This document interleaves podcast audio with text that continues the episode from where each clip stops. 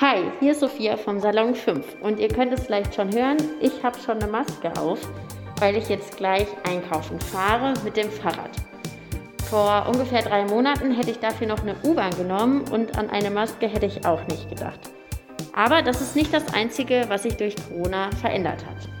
Hier im Corona-Talk haben wir zum Beispiel gemerkt, dass unser Bildungssystem echt unfair ist, gerade wenn es auf die digitale Ausstattung ankommt arme Menschen und vor allem Frauen die Krise besonders hart trifft, oft auch gewaltsam, für depressive Menschen die Isolation besonders schwierig auszuhalten ist und dass das Vergleichen auf Social Media jetzt noch schneller passiert und auch öfter und der Wettbewerb fällt meistens für einen selbst ja eher schlecht aus.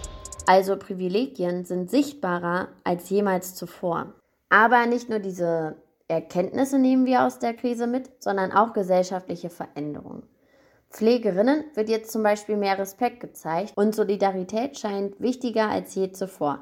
Für manche ja sogar lebenswichtig.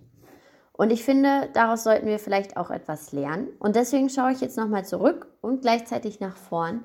Ich stelle euch drei Projekte vor, von denen wir etwas mitnehmen können, die inspirierend sind und die wir gleichzeitig, wenn wir Lust haben, auch weiterhin unterstützen können. Zum Beispiel haben junge Erwachsene eine neue Plattform gegründet, Quarantänehelden.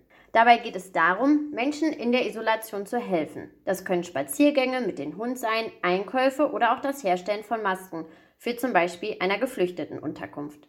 Menschen, die Hilfe brauchen, können anonym auf der Internetseite ein Gesuch schreiben. Dann wird aufgrund der Postleitzahl ein Helfer dafür gesucht. Seit neuestem hat die Gruppe sogar eine Telefonhotline, damit ältere Menschen noch einfacher nach Hilfe fragen können. Melena aus Essen engagiert sich auch bei Quarantänehelden und gehört zu dem 17-köpfigen Orga-Team. Ich habe mit ihr gesprochen.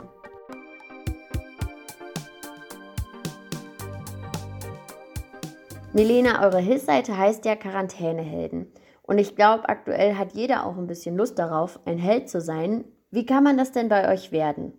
Hallo, ich bin Melena, ich bin 27 und wohne in Essen. Ich bin Teil des Projekts Quarantäneheldinnen und bei uns ähm, gibt es quasi zwei verschiedene Arten, wie man ähm, zur Heldin werden kann. Und zwar einmal, indem man zu Hause bleibt, wenn man zur Risikogruppe gehört oder wenn man selbst eine Ansteckungsgefahr darstellen könnte. Und quasi seine Solidarität zeigt, indem man zu Hause bleibt und eben andere Mitmenschen nicht gefährdet und sich dann von Menschen über unsere Plattform Hilfe holt. Und die andere Art, wie man bei uns zum Held oder zur Heldin werden kann, ist, indem man anderen hilft. Genau die Menschen, die halt zu Hause bleiben sollen und Hilfe brauchen und das ganz einfach durch Einkaufen, Besorgungen machen, vielleicht auch mal einen Hund ausführen. Besonders interessant finde ich dabei auch den Gedanken, dass alle Beteiligten Heldinnen sind, also die Hilfe brauchen und die Helfer. Dass eben auch die Menschen, die sich überwinden, nach Hilfe zu fragen, eben auch Heldinnen sind. Bei uns sind nicht nur die Menschen Heldinnen, die, die helfen, sondern auch die, denen geholfen wird. Also es gibt zwei Möglichkeiten, zu Heldinnen zu werden. Wie kamst du denn darauf? Ging es mir so, dass ich sehr, sehr früh tatsächlich ähm, zu Hause geblieben bin, weil ich Anfang März eigentlich bei einem Festival in Köln arbeiten sollte, was dann abgesagt werden musste. Dann hatte ich plötzlich zehn Tage Zeit vor mir, die eigentlich für Arbeit angedacht waren, die jetzt plötzlich weggefallen ist und habe mich irgendwie ganz ohnmächtig gefühlt. Ich saß dann zu Hause, dachte, ja, okay, jetzt kann ich mal irgendwie schön lesen und diese ganzen Dinge tun, die man irgendwie, die sonst so auf der Strecke bleiben. Aber dann ging mir das nach wenigen Tagen, war mir das irgendwie schon wieder zu viel und ich, also zu viel der Ruhe und ich habe mich ganz ohnmächtig gefühlt, irgendwie nichts tun zu können. Und wollte dann irgendwie gegen, gegen dieses Gefühl was tun. Und dann war ich ganz froh, dass ich dann direkt zur Quarantäneheldinnen stoßen konnte. Also auch ein bisschen Selbsthilfe dadurch, dass man anderen hilft. Glaubst du, Quarantänehelden konnte dir dann auch in dieser Corona-Zeit helfen? Ich glaube ja. Also ich, wenn ich ehrlich bin, glaube ich, wäre ich da nicht so gut durchgekommen ohne Quarantäneheldin. Das hat mir schon sehr viel Kraft gegeben. Wie kann man sich denn dann bei euch auch so engagieren? Also die meisten brauchen tatsächlich beim Einkaufen Hilfe. Also wirklich so Wocheneinkäufe, ähm, da gibt es auch Menschen, die nach ähm, dem Abholen von Rezepten fragen oder Hunde ausführen. Ähm, wir haben auch ein paar ganz, ganz süße Aktionen gehabt, jetzt zu Geburtstagen, dass ähm, Postkarten geschickt wurden oder ein Ständchen gesungen wurde. Ähm, aber die meisten Sachen sind tatsächlich einkaufen. Bekommt ihr dann manchmal auch Rückmeldungen und kannst du vielleicht ein paar vorstellen? Also wir haben halt keinen direkten Kontakt zu den Menschen, denen geholfen wird oder die geholfen haben. Aber wir haben in ein paar Fällen haben wir Rückmeldungen bekommen. Zum Beispiel bei einer Geburtstagsaktion haben wir dann auch ein Foto geschickt bekommen zu den ganzen Karten, die gekommen sind. Das war ein ganzer Tisch voller Geburtstagskarten. Da haben wir uns sehr, sehr gefreut. Ich hoffe, dass es sehr viele Menschen gerade merken, dass es völlig in Ordnung und menschlich ist und normal ist, nach Hilfe zu fragen, weil jeder braucht Hilfe in bestimmten Situationen. Du hast ja auch im Vorfeld extra nochmal mit deiner Oma gesprochen über diese Plattform. Sie bekommt aktuell Hilfe von deinen Eltern und braucht deswegen nicht Quarantänehelden. Trotzdem war es uns wichtig, die andere Seite mal zu hören, also die Personen, die Hilfe brauchen. Deine Oma hat erzählt, dass Menschen, die Hilfe brauchen, auch erstmal lernen müssen, dass dahinter kein böser Trick steckt. Ich könnte mir denken, dass manche alle erstmal ein Vertrauen be bekommen muss und denkt, ja, ich kann das mit denen machen und die wollen auch von mir kein Geld, sondern die machen das einfach, weil sie mir helfen wollen. Das ist so ungewöhnlich für einen so alten Menschen, dass er das sich erstmal eingestehen muss. Und dann, glaube ich, dann kann er es annehmen. Glaubst du, viele Hilfsbedürftigen konnten jetzt in dieser Krise Vertrauen aufbauen und gewinnen? Ich hoffe es sehr. Also, was meine Oma da schildert, ähm, ja, natürlich, ähm, gerade ältere Menschen werden, glaube ich, oft Opfer von vom Enkeltrick, von verschiedenen Geschäften, die an der Tür so stattfinden. Und da ist es, glaube ich, ganz normal, dass man misstrauisch wird und es ähm, schwieriger findet, fremden Menschen zu vertrauen.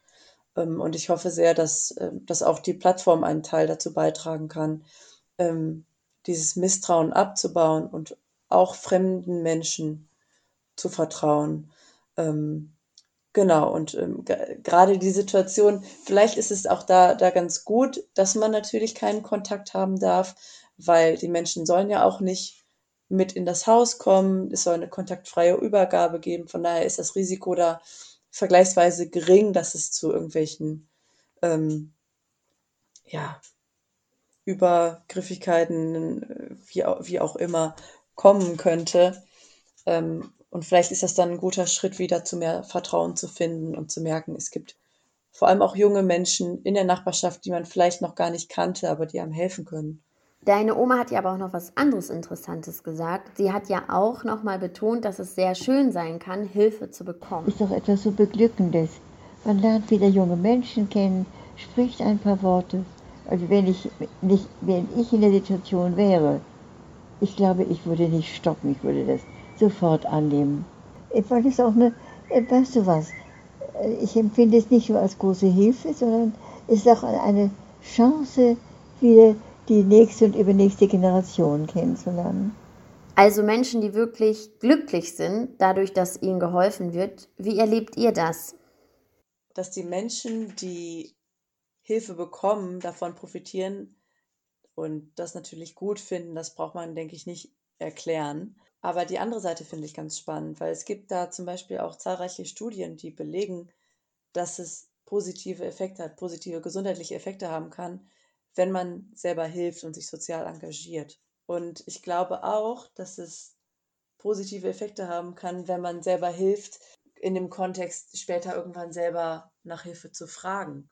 Weil wenn man weiß, wie, wie gut es tut und wie viel Freude einem selber das Helfen machen kann, ich glaube, ähm, desto geringer ist dann die Überwindung selber auch später oder egal zu welchem Zeitpunkt von anderen Hilfe zu erbitten. Also ihr versucht auch schon etwas aus dieser Krise mitzunehmen, oder? Absolut. Also natürlich ist es eine tragische Situation gerade weltweit, wie viele Menschen Familie und Bekannte verlieren durch Corona. Aber ja, Not macht erfinderisch und jede, jede Krise hat auch irgendwie seine positiven Seiten und Menschen denken um. Ähm, und es entstehen auch viele, viele gute Dinge. Und ich denke, dass gerade dieses Projekt einfach ein Beispiel von vielen ist, das jetzt in so einer Krise entstanden ist. Und, und mitmachen für alle, die jetzt vielleicht Lust bekommen, kann man auch. Genau. Also einfach auf Quarantänehelden www.pflegeheim.org gehen. Da gibt es dann alle Infos. Oder bei Social Media natürlich. Also wenn ihr Lust habt, Menschen in eurer Umgebung zu helfen, könnt ihr euch zum Beispiel bei Quarantänehelden melden. Ihr könnt natürlich auch einfach bei euren Nachbarn klingeln. Quarantänehelden funktioniert bundesweit, also ihr könnt aus Bottrop helfen, aber auch aus Berlin oder München. Es gab aber auch während der akuten Krise Menschen, die konnte man gar nicht erreichen. Hilfsbedürftige in Alten- und Pflegeheimen zum Beispiel. Drei Personen, mit denen ich gesprochen habe, dachten sich für diese Gruppe etwas ganz Besonderes aus. Salon 5. Wann habt ihr eigentlich das letzte Mal einen Brief geschrieben? Also, ich meine so richtig persönlich, jetzt nicht einen Brief an eine Bank oder Schule, weil ihr es irgendwie müsst. Ich spreche heute mit zwei jungen Frauen, die erst vor wenigen Tagen einen Brief geschrieben haben. Und das nicht aus Zwang, sondern freiwillig, und zwar an Personen in Pflegeheimen. Hallo Aldona und Milena. Ich freue mich sehr, dass ihr heute im Corona-Talk zu Gast seid. Und jetzt ist auch mal die Gelegenheit, sich vorzustellen und zu erklären, warum ihr in einem Podcast zu Corona über Briefe und Pflegeheime sprecht. Hallo, ich bin Aldona Wittke, 24 Jahre alt und studiere empirische Mehrsprachigkeitsforschung im Master. Zusammen mit Milena arbeite ich als Hilfskraft für Frau Dr. Karl an der Ruhr-Universität Bochum. Durch das Kontaktverbot in Pflegeheimen konnten wir unser Projekt nicht weiterverfolgen, obwohl die Personen dort einsam an der Nähe sind. So riefen wir das Projekt Briefe gegen die Einsamkeit ins Leben. Äh, ja, hi, ich bin Milena und bin 21 Jahre alt und ich studiere Germanistik und Slawistik mit polonistischem Schwerpunkt an der RUB. Und genau, äh, zum Projekt Unvergessen noch vielleicht, dass es da eigentlich ursprünglich darum ging, äh, russisch- bzw. polnischsprachige Menschen in Pflegeheimen zu besuchen und ihnen somit zu ermöglichen, auf ihrer Muttersprache zu sprechen. Aber mittlerweile sind wir dafür ganz verschiedene Sprachen offen und ja, würden uns über ganz zahlreiche Verstärkung freuen. Aber im Moment geht das ja nur mit Briefkontakt. Also Briefkontakt hört sich jetzt für mich erstmal fremd an. Also ich bin wie ihr wahrscheinlich auch mit den digitalen Medien groß geworden. Und das ist dann ja ganz anders bei älteren Menschen. Die Einsamkeitsforscherin Susanne Bücke hat mir auch erklärt, dass sie findet, dass gerade dieser Briefkontakt eine große Stärke von eurem Projekt ist. Ich kann mir sehr gut vorstellen, dass gerade viele ältere Menschen davon profitieren können, weil für diese Briefe ja eigentlich das Medium ist, mit dem sie sehr vertraut sind und das sie kennen. Man Briefe eben wiederholt lesen kann, ähm, sich dafür auch sehr viel Zeit nehmen kann und was man vielleicht auch nicht vergessen darf, Briefe, zumindest wenn man sie handschriftlich schreibt, haben eben doch etwas sehr Persönliches und vielleicht sogar etwas noch Persönlicheres als eine geschriebene E-Mail zum Beispiel. Also für ältere Menschen irgendwie vertraut und für uns neu. Deswegen erstmal, wie kann ich mir so einen Briefkontakt überhaupt vorstellen? Es funktioniert so, dass wir vom Projekt Unvergessen die Person vermitteln. Das heißt, dass wenn man Interesse an unserer Aktion hat, dann schreibt man uns eine Mail und führt unter anderem auch eine Verschwiegenheitserklärung aus. So können wir halt sicher gehen, dass der Datenschutz eingehalten wird. Und dann ordnen wir eine junge Person, sage ich mal, eine Person im Pflegeheim zu. Dabei startet der Briefkontakt dann von der Person, die an die Person im Pflegeheim schreibt. Und in dem ersten Brief stellt man sich dann vor und steckt noch einen frankierten und adressierten Briefumschlag für die Rückantwort dann mit ein. Und ja, dann kann die Brieffreundschaft schon eigentlich beginnen. Genau, und im besten Fall bekommen wir dann auf unsere Briefe eine Antwort und können weiter ins Schreiben kommen. Für Leute, die das nicht mehr so gut können, haben wir uns auch viele Möglichkeiten ausgedacht, wie es eventuell doch klappen könnte. Beispielsweise gibt es dann Fragen zum Ankreuzen oder so. Dann erreicht der Brief ja eine durchaus für euch erstmal unbekannte Person. Ist das dann auch irgendwie ungewohnt? Ja, es ist auf jeden Fall etwas, was man nicht täglich macht, aber ich denke, äh, da man der Person schreibt und sie nicht zum Beispiel anruft, ist die Hemmschwelle ein bisschen niedriger und man fühlt sich dabei wohl. Also bei mir ist das zumindest. Ich glaube auch, dass genau das das Projekt ausmacht. Ich stelle mir dann immer vor, dass irgendwo eine unbekannte Person zu einem Freund oder einer Freundin wird. Und diesen Gedanken finde ich super schön. Die Organisatorin von Unvergessen, Frau Karl, hat mir auch davon erzählt, was aus so einer Kontaktaufnahme werden kann. Ganz berührende Sachen haben wir da gehört. Zum Beispiel von einer Frau, die hat ähm, zufälligerweise am 1. April ihren ersten Brief bekommen und schilderte in diesem Rückantwortbrief dann, wie sie von der Pflegekraft gehört hat am, am 1. April, dass sie einen Brief bekommen hat. Und sie dachte im ersten Moment, naja, das ist natürlich ein Aprilscherz und hat dann so ein bisschen darüber gelacht. Aber als sie dann den Brief tatsächlich in der Hand hatte, hat sie sich doppelt gefreut, als sie halt gemerkt hat, dass es kein Aprilscherz ist. Und sowas sind natürlich sehr, sehr schöne Rückmeldungen, wenn man das dann ja hört und liest, dass, dass tatsächlich anscheinend mit diesem Brief wirklich Freude vermittelt wird. Also die Heimbewohner fühlen sich nicht mehr so vergessen. Aber was macht das Projekt mit euch, also den Schreibern? Also mir geht da wirklich das Herz auf und wenn ich solche Geschichten höre. Ich finde es so schön, Menschen eine Freude zu bereiten und ihnen zu zeigen, dass sie eben nicht vergessen sind.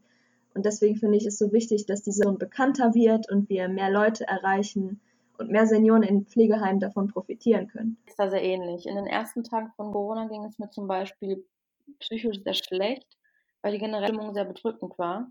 Als wir dann aber mit dem Projekt starteten, fühlte ich mich von Tag zu Tag besser, denn ich wusste, dass wir vielen Menschen eine Freude bereiten können. Frau Karl hat mir übrigens auch Ähnliches von anderen Teilnehmern berichtet. Das heißt, man ist nicht mehr tatenlos, sondern kommt ins, ins eigene Handeln hinein, sieht den Sinn dahinter. Und ich glaube auch, dass es den Menschen selbst auch ein Stück weit über diese Situation hilft. Also zumindest merke ich das aus einigen Rückmeldungen von halt jungen Menschen, die mir dann auch geschrieben haben, dass es ihnen momentan unglaublich Anstoß gibt, über bestimmte Dinge nachzudenken, wie zum Beispiel über sowas, wie tritt man überhaupt in Kontakt, welche Kontaktmöglichkeiten gibt es. Also tatsächlich auch Selbsthilfe durch Hilfe zu anderen. Was hört ihr denn sonst noch so von anderen Teilnehmerinnen? Das Briefeschreiben bereitet nicht nur den Personen im Pflegeheim Freunde, sondern auch einem selbst. Ich vergleiche das immer gern mit einem Geburtstagsgeschenk. Mir bereitet das Schenken immer eine unglaubliche Freude auf die Reaktion des anderen, also so eine Art Vorfreude. Und so ist es auch beim Briefeschreiben. Auch wenn ich vielleicht keinen Brief zurückbekomme, so weiß ich mit Sicherheit, dass ich jemand anderem eine Freude bereiten konnte. Ja, genau. Und allein schon die Rückmeldung direkt nach dem Start hat uns überwältigt. Es waren so viele Leute, die einem älteren Menschen einen Brief schreiben wollten, dass wir zunächst mehr junge Leute als alte hatten. Und es war wirklich so schön zu sehen, dass sich auch vor allem junge Menschen jetzt für die ältere Generation engagieren. Genau, das finde ich auch so schön. Es kommen zwei unterschiedliche Leute in Kontakt, die sich sonst nie begegnet wären. Auch in Bottrop, wo unsere Jugendredaktion zum Beispiel liegt, gibt es ungefähr 14 Altenheime, also viele Anlaufstellen für potenzielle Briefschreiberinnen.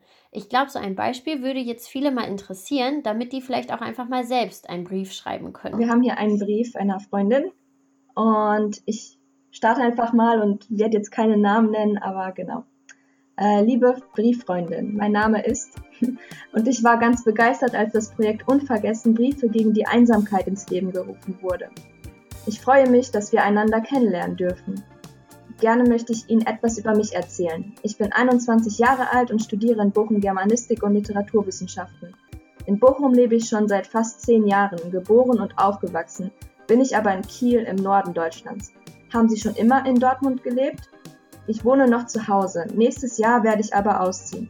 Ich habe noch zwei jüngere Schwestern, die sind 19 und 4 Jahre alt. Wir haben also ein richtiges Nesthäkchen in unserer Familie. In meiner Freizeit lese ich gerne. Neben den Klassikern wie Goethe, Schiller und Shakespeare lese ich besonders gerne Bücher von Erich Kästner, Krimis und Fantasy-Geschichten. Haben Sie ein Lieblingsbuch oder einen Lieblingsautor? Ein bis zweimal im Monat helfe ich im Tierheim hier in Bochum aus. Dieses Ehrenamt macht mir sehr viel Freude und ich finde es sehr schade, dass ich in der jetzigen Situation, in der wir alle zu Hause bleiben, dort nicht aushelfen kann. Haben Sie ein Lieblingstier? Ich möchte später gerne mal einen Hund haben. Als Kind hatte ich mal zwei Wellensittiche. Ich würde mich sehr darüber freuen, wenn Sie mir etwas über sich erzählen möchten. Beigelegt habe ich Ihnen noch eine Postkarte mit einem schönen Spruch, die Ihnen hoffentlich gefällt. Außerdem habe ich dem Brief schon einen frankierten Rückumschlag beigelegt, damit Sie sich darum nicht zu kümmern brauchen. Alles Liebe und bleiben Sie gesund. Also so ein Brief ist ja wirklich persönlich, also ihr erzählt ja auch was von euch selbst. Deswegen glaube ich auch, dass ich mich nach so einem Brief nicht mehr so einsam fühlen würde. Wie viele Brieffreunde konntet ihr denn jetzt schon vermitteln mit eurem Projekt? Mittlerweile konnten wir schon 190 Paare vermitteln, also haben wir 380 Personen einbeziehen können. Und ich denke, dass das ganz schön aussagekräftige Zahlen sind. Einige Altenheime planen nun auch Schreibwerkstätte, um in Gruppen an unseren Briefen zu arbeiten. An dieser Reaktion sieht man ja auch, dass die Briefe nicht nur beschriftetes Papier sind, sondern auch eine Reaktion auslösen, die wirklich schön ist.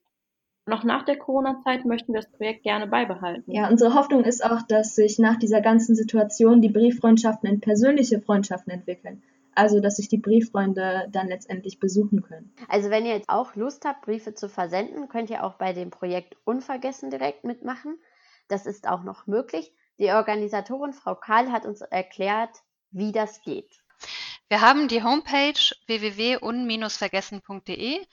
Darüber gibt es eine Kontaktmöglichkeit. Die Kontaktadresse steht dort drauf. Das glaube ich projekt-unvergessen.rup.de.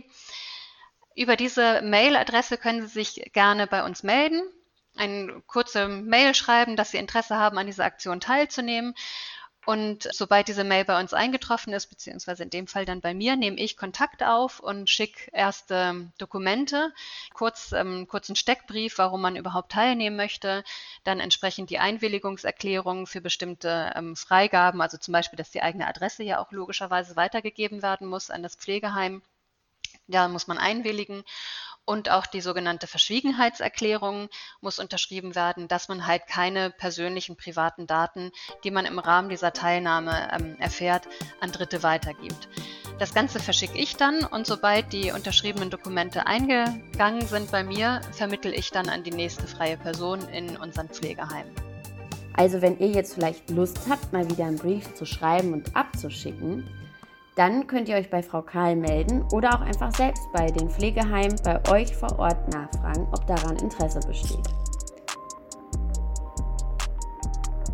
Ich finde, dieses Projekt hat nochmal gezeigt, wie man auch ohne Kontakt helfen kann und was daraus vielleicht entstehen kann, wenn sich jetzt bald Brieffreunde treffen können tatsächlich.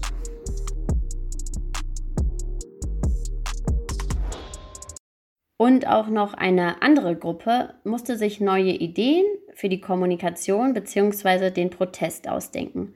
Fridays for Future. Ein großer Bestandteil dieser Bewegung ist ja der Protest draußen vor Ort gemeinsam. Und das fiel und fällt zum Beispiel in NRW immer noch weg. Viele Medien berichteten deswegen sogar von dem Aus der Bewegung. Manche schrieben sogar, Fridays for Future könne in der Bedeutungslosigkeit versinken. Sorgen, die auch Annika am Anfang der Corona-Krise hatte. Sie gehört zur Ortsgruppe in Bochum.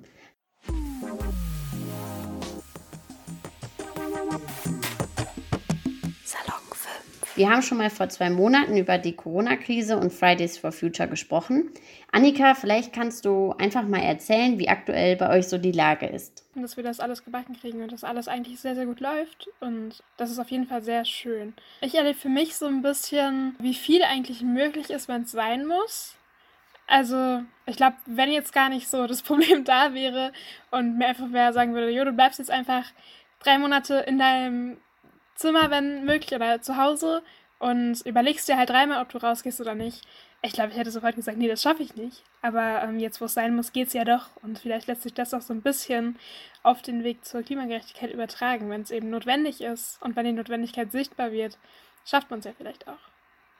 Am Anfang der Corona-Krise, also der sehr strengen Einschränkung, standen ja bei euch sehr wichtige Ereignisse an, wie zum Beispiel der globale Klimastreik wie ist das gelaufen? Den haben wir in Bochum für uns so geregelt, dass wir eben mit 16 Leuten ähm, auf dem Dr. Roh-Platz standen und äh, mit super viel Abstand natürlich Schilder hochgehalten haben, Plakate und äh, dann einmal What do we want? Climate Justice, When do we want it now? geschrien haben und dann wieder alle weggegangen sind. Also es wurde aufgenommen und das war es auch eigentlich. Und ich fand das aber super schön, weil das einfach so ein Zeitpunkt war, wo ich dann zumindest 15 andere Leute nochmal wiedergesehen habe. So hat sich das dann übrigens angehört durch Masken. What do we want? Climate Justice! When do we want it? Now! Für Annika war der Tag sehr wichtig ja, irgendwie auch an dem Tag zu merken, äh, dass der Tag schon irgendwie alle Überwartungen übersteigt hat. Also zwei Hashtags von uns deutschlandweit waren auf jeden Fall in den Twitter-Trends, Platz 1 und 2. Irgendwie gab es an dem Tag super viel Aufmerksamkeit für uns und äh, wir wurden gar nicht so vergessen, wie wir es befürchtet hatten. Und äh, das eben nicht nur in Bochum, sondern generell. Es gab diesen bundesweiten Livestream, der auch super gut funktioniert hat. Dass die Klimakrise jetzt viel weniger Aufmerksamkeit bekommt, kann also nicht so einfach bestätigt werden. Auch eine Umfrage vom Forsa-Institut hat Ähnliches berichtet. Demnach seien rund 59 Prozent der Bundesbürger ab 14 Jahren davon überzeugt, dass die Klimakrise größere Auswirkungen auf Wirtschaft und Gesellschaft haben wird als die Corona-Krise. Also vielleicht doch sogar eine Stärkung für euch, Annika? Viele Leute mehr Zeit haben, als sie vorher hatten. Natürlich gibt es auch Leute, die gerade super gestresst sind. Aber eben die, die jetzt etwas mehr Zeit zur Verfügung haben, haben eben nicht mehr diese Ausrede, ja, Klima, schön und gut, wollte ich mich drum kümmern, habe ich aber keine Zeit für. Denn genau die haben sie jetzt teilweise. Und irgendwie merke ich zumindest schon, dass gerade auch Freundinnen und Freunde von mir, die erst dem Ganzen super kritisch gegenüber waren, jetzt auf einmal ankommen, so, ja, irgendwie glaube ich, ist es doch ganz cool, was ihr macht, weil sie vielleicht gerade so ein bisschen mitbekommen, so, ah, so fühlt sich eine Krise an. ähm, vielleicht ist es das. Es kann aber auch alles andere sein. Wichtig ist ja nur, dass sie es mitbekommen. Versucht ihr dann aus dieser Corona-Krise etwas für die Klimakrise mitzunehmen? Also natürlich ist es einerseits total ernüchternd, dass eine existenzielle Krise notwendig ist, damit Leute nicht mehr fliegen. Trotzdem zeigt es ja, dass es den Leuten möglich ist, nicht zu fliegen und ihr Auto stehen zu lassen. Das ist zwar total individuell und total, ja, konsumentenkritisch, aber trotzdem scheint es ja möglich zu sein, auch Einzelpersonen dann zu sagen, okay, nee, ich verzichte da jetzt drauf. Ihr wart ja aber auch über den Klimastreik hinaus aktiv zum Beispiel mit Webinaren. Ist das vielleicht auch ein Zukunftsmodell? Ja, es ist eine super schöne Idee. Vor allem dieser Gedanke, ich möchte jetzt freiwillig mich irgendwie fortbilden. Was ja eben funktioniert. Also wir sind ja keine Leute, die Schule schwänzen wollen, was ja jetzt langsam echt mal klar geworden ist, sondern teilweise dann sogar sagen, wir gucken uns jetzt irgendwie ein Webinar an oder nehmen teil. Und ich denke, dass auf jeden Fall vielleicht nicht so regelmäßig wie jetzt, aber ich denke mal, dass sie auf jeden Fall weiter stattfinden werden. Vor allem auch für die Leute, äh, die nicht nur wegen der Semiquarantäne zu Hause bleiben. Juckt es euch denn auch schon in den Fingern, vielleicht bald wieder zu demonstrieren? Also ich glaube, für uns steht nicht nur diese Erlaubnis halt im Raum, auf die wir warten, sondern wirklich, ab wann ist es verantwortungsvoll, ab wann ist es okay, auf eine Krise aufmerksam zu machen, während wir dabei ja irgendwie Schulter an Schulter stehen und vielleicht damit die gerade laufende Krise noch länger andauern lassen. Und wollen nicht sagen, okay, wenn es freigegeben ist, dass wir demonstrieren dürfen, rennen wir sofort auf die Straße. Das nämlich auf gar keinen Fall. Wir wollen es erst machen, wenn es verantwortungsvoll ist und wenn es richtig ist und wenn es sich gut anfühlt. Also Solidarität ist da für euch ganz wichtig. Hast du denn das Gefühl, dass es gerade für alle, also für unsere gesamte Gesellschaft wichtiger wird, solidarisch zu sein? Also ich glaube generell ist der Umgang miteinander natürlich solidarischer geworden und ich hoffe, dass das anhält. Und was nimmst du für dich persönlich mit? Für mich kann ich so ein bisschen mitnehmen, dass es halt eben auch möglich ist, vom Schreibtisch aus aktiv zu sein, dass ich gar nicht äh, draußen stehen muss an der Mahnwache oder ähm, auf der Straße mitten in einer Demonstration oder so, sondern dass es reicht, wenn ich irgendwie, keine Ahnung, sei es, dass ich irgendwie gerade in einem Podcast irgendwas vor mich hin erzähle. So, dass es irgendwie es immer eine Möglichkeit gibt, dass Leute hören, was eine Gruppe oder ich sagen möchte. Es geht zwar anders weiter, aber es geht weiter. Diese Erkenntnis nimmt Annika zum Beispiel mit. Also diese Krise ist und bleibt schlimm und eine Tragödie für viele Familien, für ganze Länder wie zum Beispiel Italien. Aber ich glaube, wir alle haben auch dabei gelernt, wie wandelbar wir sind und dass wir vielleicht am Ende doch auch ein bisschen sozialer sind, als wir manchmal denken. Ich hätte zum Beispiel nicht gedacht vor drei Monaten, dass ich mal bei meinen älteren Nachbarn klingel oder mich mit denen unterhalte, obwohl ich nicht einfach eine Feier ankündigen will, sondern nur helfen möchte. Mein Name ist Sophia Stahl und das war ein Beitrag vom Salon 5 aus Bottrop.